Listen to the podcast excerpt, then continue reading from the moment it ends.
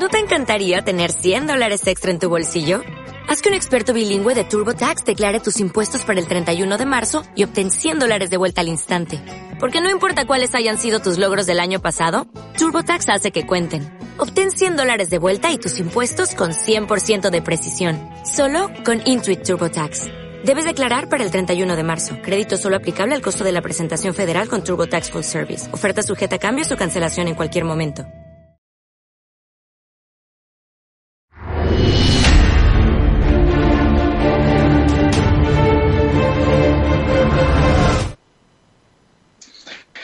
Muy buenas tardes, queridos amigos. Bienvenidos un día más a Demos, la actualidad con criterio.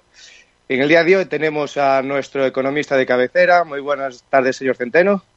Muy buenas tardes. Bueno, pues en principio el primer tema que vamos a tratar es la, indecisión de, Ciudadanos, que no sabemos si, va a ir para un lado o si va a ir para el otro. Eh, señor Centeno, ¿en qué queda esto de Ciudadanos? Bueno, pues esa es una buena pregunta y que en el caso de Madrid es algo gravísimo.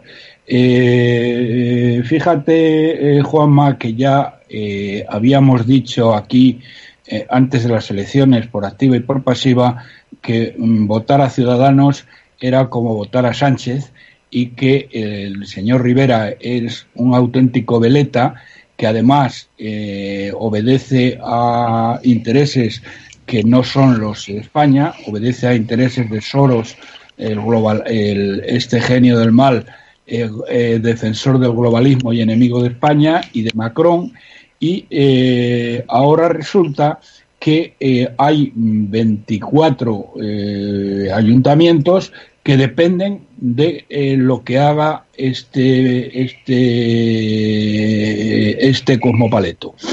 Entonces, el caso más grave, y que es el que les voy a detallar, eh, es el caso de Madrid. En Madrid, tanto el ayuntamiento como la comunidad autónoma, eh, la derecha, eh, es decir, la suma de PP, de Ciudadanos y de Vox, da la mayoría absoluta y eh, por lo tanto la idea que teníamos nosotros o tuvimos la noche del pasado domingo, que fue realmente frenética, porque empezó eh, sintiendo las alas del ángel de la muerte sobre nuestras cabezas, dándole la victoria a la izquierda prácticamente en toda España, y luego después se acabó de una manera bastante diferente, gracias a Dios. Pero mm, eh, ahora eh, una vez que eh, vemos la indecisión de Rivera, que dice que está dispuesto a pactar con la derecha, con la izquierda y con quien haga falta, pues no sabemos qué es lo que va a pasar. ¿Qué ocurre en Madrid? En Madrid, señoras y señores, hay una eh, señora que es la, digamos, la candidata de, de Ciudadanos a la alcaldía de Madrid, que se llama Begoña Villacís, eh, eh, que no tiene, eh, cuya ambición solamente es superada por su desprecio hacia los electores, que está enloquecida por ser ella la alcaldesa de Madrid. Y está asaltado al cuello del señor Rivera como una pantera para exigirle que eh, se ponga de acuerdo con el Partido Socialista para hacerla ella eh, alcaldesa de Madrid, aunque tenga que ceder eh, también, es decir, que en vez de pactar con el PP, pacte con el PSOE en la alcaldía de Madrid y en la comunidad de Madrid, lo cual sería una traición, la mayor traición de la historia moderna de España y de Europa, y una traición verdaderamente increíble a sus votantes y eh, sobre todo en este caso a los madrileños. ¿Por qué razón? Porque eh, el coste que tendría la ambición eh, sin límites de esta miserable de Begoña Villacís supondría que en la Comunidad de Madrid, en la Asamblea de Madrid, sería presidente el señor Gabilondo, que ya ha dicho que va a subir 12 impuestos a los madrileños. Entre ellos les va a subir patrimonio, sucesiones, donaciones, etcétera, etcétera, lo cual sería un espolio gigantesco para la clase media y la clase trabajadora de Madrid. Para que tengan una idea, si esto ocurre, una persona que reciba de sus padres, de sus padres directamente, eh, porque si es de sus tíos o de sus abuelos eh, sería peor todavía, una recibe en herencia una casa modesta de un valor de 250 a 300 mil euros, eh, ahora mismo no paga nada por sucesiones, pero si la traición que está pergeñando y está exigiendo Begoña Villacís eh, se plasmara en realidad, eh, supondría que tendría que pagar unos 60, 70 mil euros.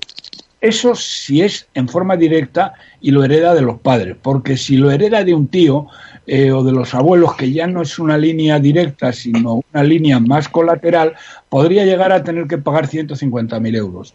Es decir, estaríamos en una situación parecida a la de Andalucía, donde, como recordarán ustedes, con el Partido Socialista había mucha gente que tenía que renunciar a las herencias porque tenía que pagar más de lo que valía en realidad la, eh, el, bien o, el patrimonio que se iba a heredar. Por lo tanto, señoras y señores, en Madrid está, bueno, y esto es extensible a las otras 24 capitales que les digo, eh, que este miserable de Rivera es capaz de traicionar eh, todo lo traicionable, pero en el caso de Madrid sería absolutamente devastador para eh, los intereses económicos de los madrileños. Y eso es en lo que está. Fíjense, señoras y señores, que el mismo lunes el señor, el señor Sánchez cogió su Falcon, que es lo que más le gusta, se fue a París a ver a Macron para que los periódicos dijeron que para pactar no sé qué de la Unión Europea. Eso es mentira.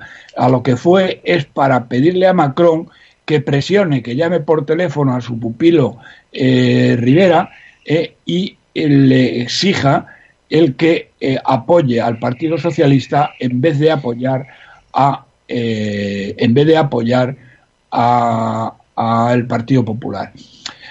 si hace esto, desde luego esto sería el fin del señor Rivera y de Ciudadanos, pero de momento, de momento, lo que iba a ocurrir es que a los madrileños nos eh, haría, vamos, nos arruinaría, eh, conseguiría que nos expropiaran a impuestos cuando él, fíjese que, fíjate que ha prometido nada más y nada menos que estaba dispuesto a bajar los impuestos en los ayuntamientos y en las comunidades eh, todo lo necesario para compensar las subidas de impuestos que ya va a hacer Sánchez. Así que, eh, bueno, tenemos esta enorme incertidumbre y eh, ya la semana que viene, que tal vez sepamos en qué queda esta gravísima amenaza que pende sobre todos los ayuntamientos donde ellos tienen capacidad de decisión o comunidades autónomas, pero sobre todo en el caso de Madrid, qué es lo que tendrían que hacer los, eh, los eh, las personas que habiten en estos o que eh, en estos ayuntamientos o en estas comunidades autónomas para intentar librarse lo mejor posible del desastre, el expolio fiscal que se les viene encima. Muy bien. bueno, esto para que nuestros oyentes, que, ya saben perfectamente en el sistema en el que están, pero sobre todo para aquellos que no, que no lo tengan claro, es una consecuencia directa de, la falta de representación en este país. Entonces, estas traiciones suceden ahora, han sucedido y sucederán a lo largo del tiempo mientras que el sistema este continúe. Como no hay con todo el poder, no tienen ninguna obligación de, de cumplir lo que han prometido, no tienen ninguna obligación, o bueno, no les da igual traicionar a su ideología, traicionar a sus votantes, entonces, pues esto será así hasta que, el sistema este continúe. Pero bueno, vamos a cambiar de tema, si le parece, señor Centeno, y, y háblenos un poquito del, informe del Banco de España. Bueno, vamos a ver. Ayer publicó el Banco de España su informe anual y eh, dentro de mm, la línea habitual del Banco de España de no criticar excesivamente al poder, eh, y ocultó, por lo tanto, la realidad del desplome económico que tenemos, eh, que, hombre, ellos pueden decir que este desplome se ha producido en el primer cuatrimestre del año, pero eh, ya apuntaba maneras a finales del año pasado. Pero bueno, lo cierto y verdad es que el tema estrella que destaca el informe y esto es muy importante y ya se lo habíamos advertido aquí, es el tema de las pensiones. Lo que dice básicamente al tema de las pensiones le dedica un capítulo completo y eh, lo que dice el Banco de España es que el actual sistema de pensiones es total y absolutamente insostenible y hace un llamamiento dramático, una especie de SOS a los partidos políticos para que se pongan de acuerdo ¿eh? Eh, en, buscar un eh, esquema, eh, un nuevo esquema para las pensiones. Y esto significa en Román Paladino que se pongan de acuerdo, lo que está diciendo el Banco de España, porque luego además lo subraya, que se pongan de acuerdo en cuánto tienen que rebajar las pensiones y a qué ritmo para que se puedan mantener. Concretamente, habla de el introducir un factor de sostenibilidad que ya los expertos lo diseñaron y se puso en marcha en el año 2013, pero luego el cobarde y miserable de Rajoy no lo aplicó, ¿eh? que ya ven ustedes para lo que le ha servido y para lo que ha servido el Partido Popular, que se ha hundido desde entonces, eh, para garantizar las pensiones. Bien, ¿esto qué significa, señores y señores? Significa que lo que está pidiendo el Banco de España es, para que ustedes lo entiendan bien, que las pensiones se tienen que rebajar en un 20%. Fíjense, fíjense que los pensionistas eh, han dado la victoria, han sido ellos los responsables de la victoria de Sánchez, porque un 42% de los pensionistas, que son el, eh, el colectivo mayor con gran diferencia de votantes de este país, porque hay nueve millones de pensionistas, pero, mm, pero es más, ¿por qué? Porque de las pensiones viven no solamente los pensionistas en forma directa, sino muchas otras personas que tienen derecho a voto, como hijos, como nietos, como, en fin, eh, hay más o, personas allegadas a las familias que son pensionistas que viven de la pensión del padre, de la madre, del abuelo o de la abuela. Entonces, estos tíos han votado en un 42% los pensionistas, los pensionistas de los 9 millones, porque vamos a ver, eh, eh, se puede calcular y se ha calculado eh, a quién han votado los pensionistas, entendiendo que pensionistas son las personas mayores de 65 años. Y esto ha sido perfectamente posible, de, es perfectamente posible de calcular, pero es imposible de calcular las personas eh, que tengan 30 años o 40 años, porque eso es totalmente imposible saber si dependen o no dependen de la pensión. Pero lo que es los pensionistas, pensionistas, es decir, los 9 millones a los que me estoy refiriendo, el 42% ha votado el Partido Socialista. Eso, para que tengan ustedes idea, le ha dado entre 23 y 28 escaños más al Partido Socialista y es lo que le ha dado la victoria. También, debo decirlo, se los ha quitado a vos que no ha sabido vender para nada eh, eh, su eh, propuesta de, a, los, a los pensionistas.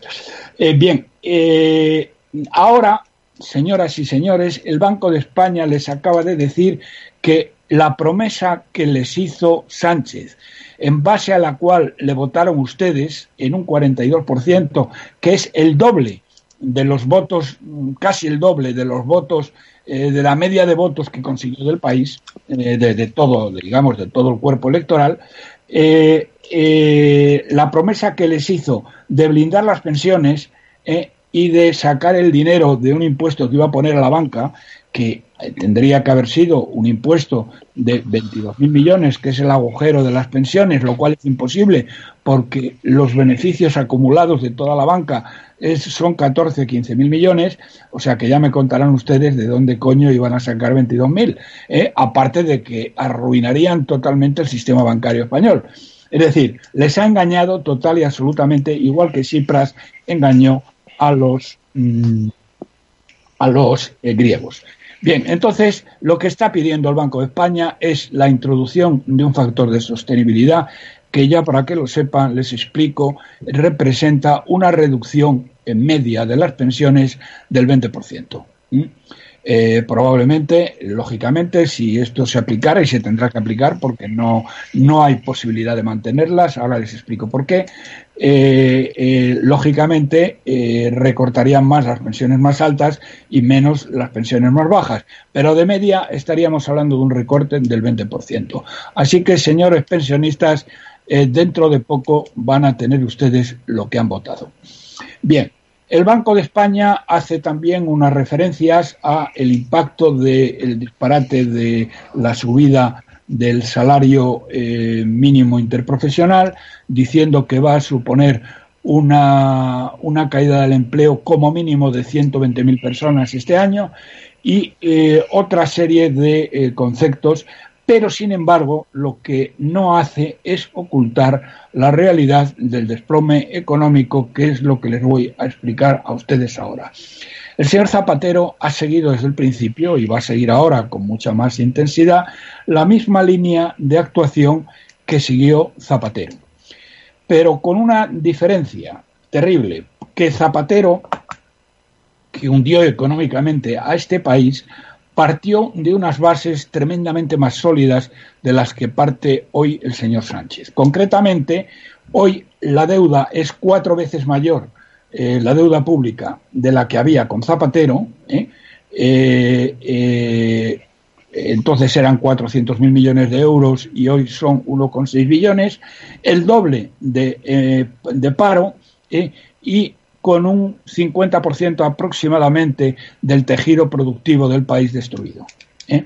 Entonces, eh, como comprenderán, eh, el, desastre que se avecina es muchísimo mayor. Bien, ¿y qué tenemos? Lo que están diciendo todos los el gobierno y todos los medios a su servicio es que España está creciendo por encima de la media de la Unión Europea, lo cual es radicalmente falso porque el crecimiento que han, eh, que han eh, dicho es siempre un crecimiento, unas cifras provisionales, que luego después las cambian al cabo de unos meses y el, tanto el Banco de España como el INE, por ejemplo, fíjense ustedes, en el año 12 y en el año 13, eh, las cifras de crecimiento que dieron para todo el año fueron corregidas después a la mitad.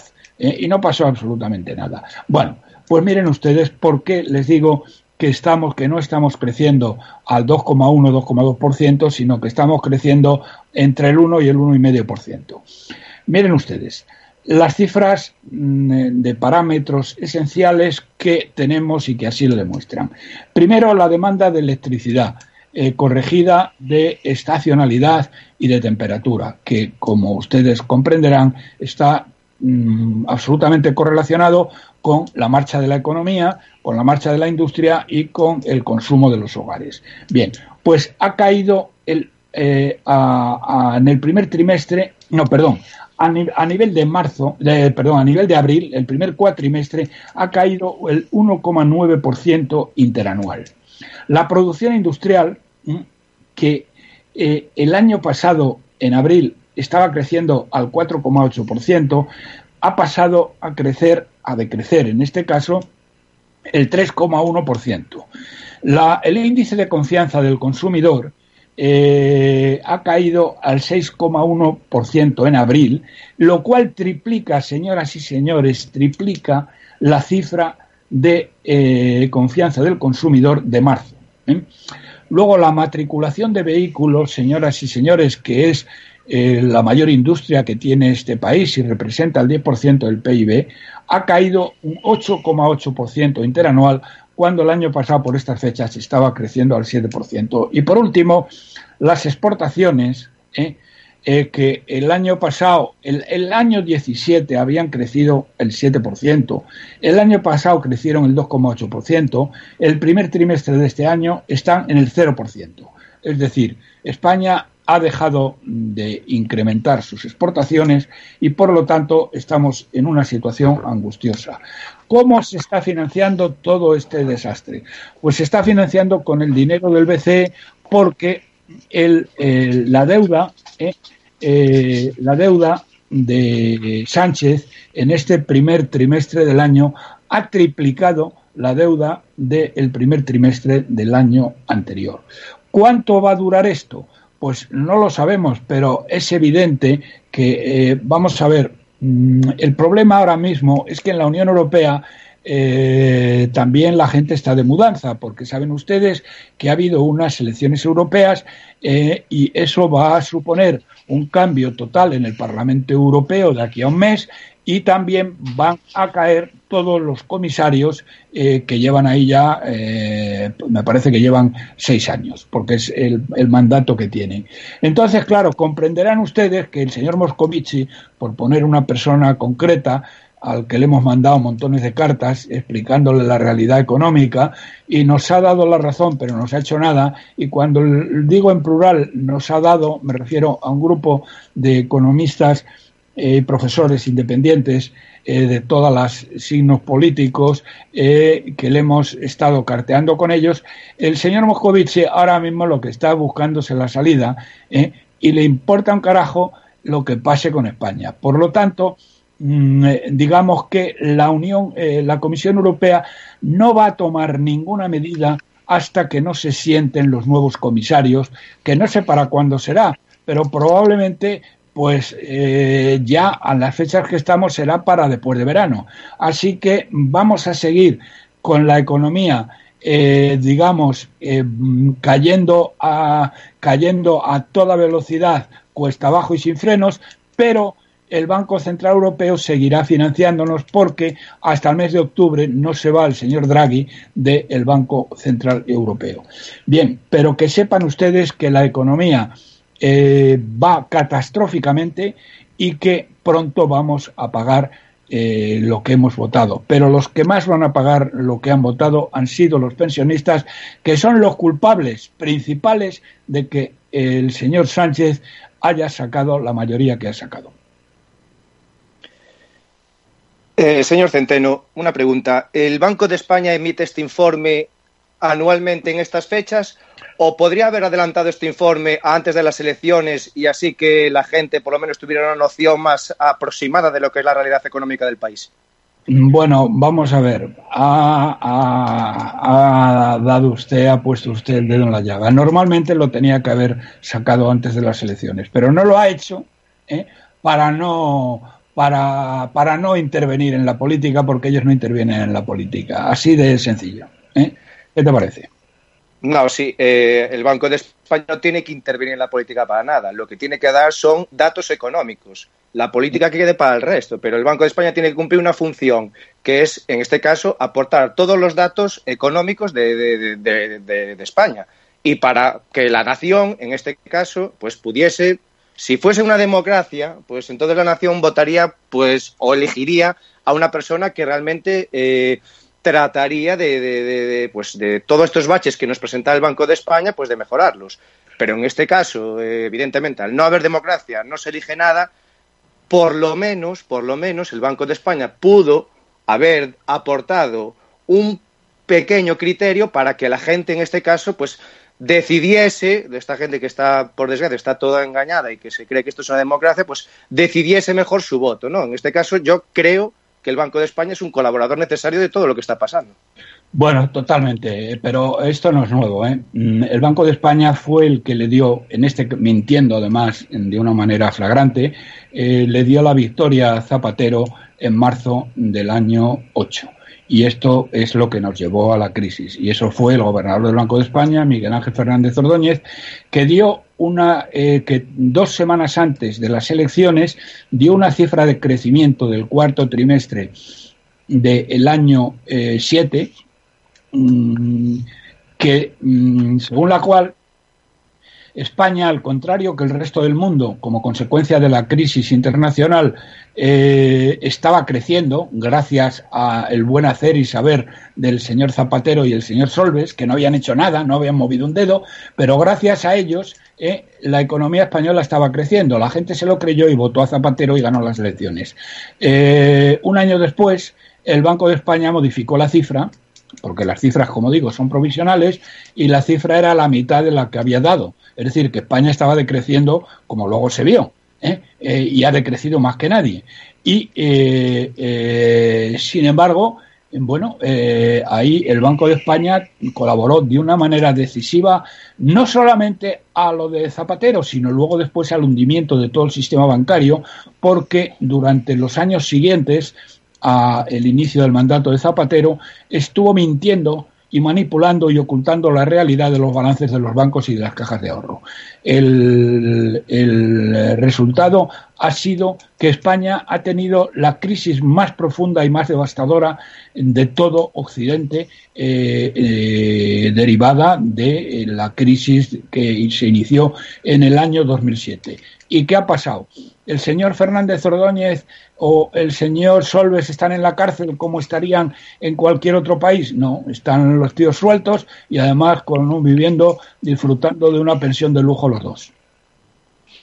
Muy bien, señor Centeno. Una última pregunta, si no, si no le importa. Eh, ¿Quién elige al, al gobernador del Banco de España y durante cuánto tiempo? El gobierno y durante cuatro años. Entonces, ahora se entiende que con la nueva presidencia, eh, Pedro Sánchez podría cambiar al actual gobernador del Banco de España, ¿no? Sí, bueno, vamos a ver. En teoría, en teoría, en teoría, eh, en teoría mm, eh, lo elige el Parlamento, pero en la práctica lo elige el gobierno. Es decir, podría cambiar al gobernador si quisiera, sí, porque no sé cuánto tiempo le queda a este ACOS. Pero vamos, ya el señor Cos ya hace suficientes maldades como para eh, como para que no le cambien de momento. Sí, dice que en teoría lo elegiría el Parlamento. Eh, realmente, como no hay separación de poderes, Parlamento y Ejecutivo es lo mismo, entonces lo acaban eligiendo ellos. Y me imagino que, que a lo mejor sí que mantiene por un ratito más su puesto, porque debido a que este informe lo sacó a posteriori de, las elecciones, seguro que Pedro Sánchez le debe por lo menos un cafetito al gobernador del Banco de España. Eso por lo menos. Y, un, paseo en el, en el Falcón. ¿eh? bueno, pues muy bien, señor Centeno. Creo, creo que el catering del Falcon es el mejor catering de todos los aviones presidenciales del mundo mundial. Vamos, el catering del Air Force One ¿eh? Eh, es una mierda al lado del catering del Falcón. No lo dudo, no lo dudo. Aquí no se viven estrecheces. Como decía don Antonio, aquí atamos los toros con longanizas. Efectivamente, así es. bueno, señor Centeno, pues muchísimas gracias por su colaboración y esperamos ver la próxima semana. Venga, la próxima semana, a ver si para entonces sabemos qué coño hace Rivera y a quién decide votar. Muy bien, pues nada. Gracias. Y hasta aquí, amigos, el programa de hoy. Ha sido un placer. Eh, recordad que podéis darle al like, que tenemos todas las plataformas en YouTube, en Spreaker, en Evox. Y bueno, que ya se acerca la asamblea de, de nuestra asociación y esperamos veros a todos ahí. Un saludo y hasta el siguiente programa.